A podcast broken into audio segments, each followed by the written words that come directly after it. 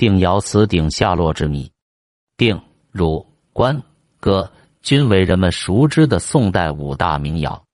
定窑烧制的一件仿三代青铜器的瓷鼎，成了明清之际收藏家猎取的对象。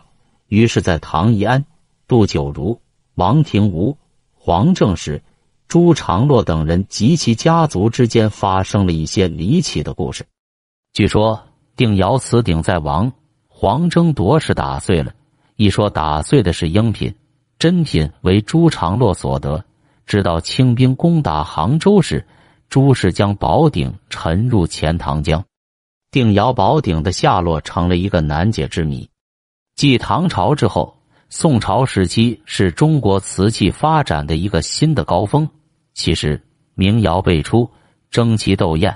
人们熟知的有宋五大名窑：定窑、汝窑、官窑、哥窑和钧窑。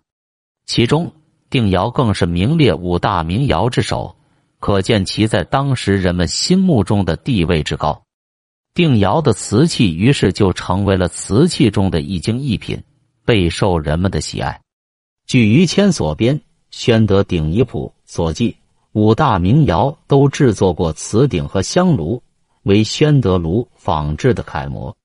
在宋代定窑的珍品中，有一件仿三代铜鼎形制制作的瓷鼎，经过瓷工的一精一心打造，圆形的瓷鼎不但古朴典雅、丰满圆整，而且胎质细腻洁白。釉面白中闪黄，温润如玉，更成为一精一品中的上乘之作。这件古鼎今在何处呢？定窑是继唐代的邢窑之后兴起的著名白瓷窑厂，窑址位于今河北省区益阳一县建祠村及东西燕山村。此地因在宋代属定州地界，故称定窑。定窑烧造于唐，全盛于宋，终烧于元。定窑的瓷器虽品种多样，有白瓷、青瓷、黑瓷、彩瓷及绿瓷，但以白瓷闻名于世。定窑瓷鼎就是白瓷中的一精一品。在《乾规制》中说：“定州花瓷瓯，颜色天下白。”这是定窑的第一大特征。其次，芒口是定窑的又一特征。什么是芒口呢？原来在北宋中早期。烧造瓷器用匣提样烧法，在器物口严均有釉。至北宋晚期，定窑的瓷工们首创了复烧法，在瓷器的口沿上多不施釉，俗称芒口。但在芒口处多镶上金、银、铜的边圈。此外，定窑瓷器更以其具有丰富色彩的装饰花纹而取胜。装饰手法有印花、刻花、划花。所装饰的内容多为花卉动物，如莲、菊、牡丹、梅以及龙凤、鸳鸯、飞燕、狮子、牛等。其装饰花纹的工艺水平非常高。定窑的瓷器极为珍贵，传世的一精一品则更为少见。今藏在故宫博物院的原出土于南京明墓中的定窑刻花梅瓶，造型亭亭玉立，俊秀俏丽。其线条简洁有力，造型优美。定窑瓷鼎据说在明朝后流入民间，但现在却不知其踪迹。据传，这里还有一个有关定窑踪迹的故事。明朝万历年间，有昆明人唐一安，官居太常，年届五十。此人爱好收集古玩，似乎已到了如醉如痴的地步。他时常将收集来的古玩在家中把玩，怡然自得。有时，他也喜欢将自己的朋友请到家中来展示自己的收藏。朋友们也知道他的嗜好，也不时的吹捧几句，这更增加了唐一安收藏的兴趣。后来，他干脆出巨资，在自家的庭院中造出了一个专门储藏古玩的厅楼，取名曰“四玉楼”。有一次。他的一位在江苏京口的好友靳伯龄偶然购得一件瓷鼎，即定窑瓷鼎。这件事传到唐一安的耳中，他便很快来到了靳伯龄的家中，希望观赏一下这件宝鼎。靳伯陵欣然应允。唐一安仔细观摩这件宝鼎，但见它两尺多高，圆形，形制丰满，釉面洁白细腻，在器面上会有五彩的饕餮吞云吐雾，避风作浪，光洁如玉，熠熠生辉。唐一安断定这件做工一精一细、技法一经一战的瓷器是定窑中不可多得的珍品，于是便死缠烂磨，希望好友将这件鼎卖给自己。晋伯陵深知鼎乃国之重器，与其自己收藏，还不如将它保存于酷爱它的人手中更为放心。于是便以五百两银子的价格授予唐一安。唐一安回到家中。将宝鼎置于四玉楼的大厅中间，这样一来，便是原来寺玉楼的古玩顿时失去了光彩。好友们来观看，也主要是冲着宝鼎来的。再加上主人一番吹嘘，人们很快都知道，在唐家有一件宝鼎。唐一安有位家住吴门（今苏州）的周姓好友，是一个瓷工。一天，他的儿子周丹泉前来拜访，希望看鼎。唐一安盛情难却，便出鼎与之观摩。他一边看，还一边用手在鼎上比划。一会儿，他还用一张纸将器面上的饕餮拓印下来。唐一安在一旁只觉得好奇，但也没有阻拦。事过半年，突然有一天，周丹泉又来拜访，而且带来一件瓷鼎，放在真鼎旁边。唐一安大吃一惊，瓷鼎竟然与真鼎一模一样。如果不仔细查看，根本无法区分。只不过真鼎更有神韵，做工也更加考究。唐一安问他从哪里得来的鼎，周丹泉说：“你难道忘了我的父亲是有名的瓷工？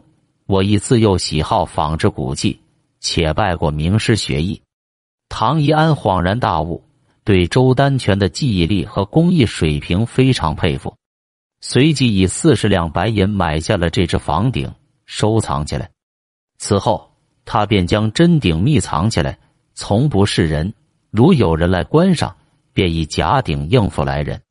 到万历末年，有一个对古玩非常痴迷的安徽富商杜九如，他听说唐家有件瓷鼎，为得到它，他想出了一个妙计。其实，唐一安早已过世。唐家由其长孙唐君瑜当家。一次，趁唐君瑜为其母做寿，杜九如怀揣重金前往。唐君瑜听说有人送如此厚礼，且以前并不相识，便亲自前往迎接。两人在寿宴上觥筹交错。酒过三巡，杜九如提出想要看一下他收藏的宝鼎，于是主人便将假鼎拿出来给他看。杜九如以为是定窑真鼎，提出愿出两千两白银购买。唐军于慨然允之。后来，唐军于于心不忍，还是将实情告诉了杜九如，而且他认为杜九如为人率直，便有意将真鼎也授予杜九如。杜九如的儿子杜生之是一个浪荡公子，喜好游历，在九如死后，将家产挥霍一空。当时有一个徽州古董商王廷吾，趁杜生之落魄之际，将他的真假鼎都骗买到手，很是得意。王有一个同乡叫黄正时，也是一个古董商，与王素有往来，早就听说宝鼎不凡，便设计要将王的宝鼎搞到手。他先派其手下一个古玩行家王福元带去一幅云林山水图，托王廷吾卖出。王廷吾拿到这幅画后，立刻找了一个仿古画的高手制作了一幅赝品。过了不久，黄正实命王福元来询问是否卖出，王廷吾便以赝品奉还，说很不好卖。此时，王福元提出想看一下宝鼎。王廷吾心想，可能是黄正时想买自己的宝鼎，为引他上钩，不如先将真鼎拿给他看。以后再将假鼎卖与黄正时，谁知黄正时突然出现，指着那幅云林山水图说：“大胆王廷武，你竟敢使调包计骗取我的名画！我那幅画上留有暗记，你可没有料到吧？”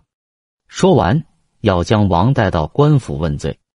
王廷武连连求饶，黄正时便趁机提出以低价购买他的瓷鼎，但王极不情愿，于是两人便推推搡搡，互夺宝鼎，一不小心将宝鼎摔在了地上，碎了，而王廷武也倒地受伤。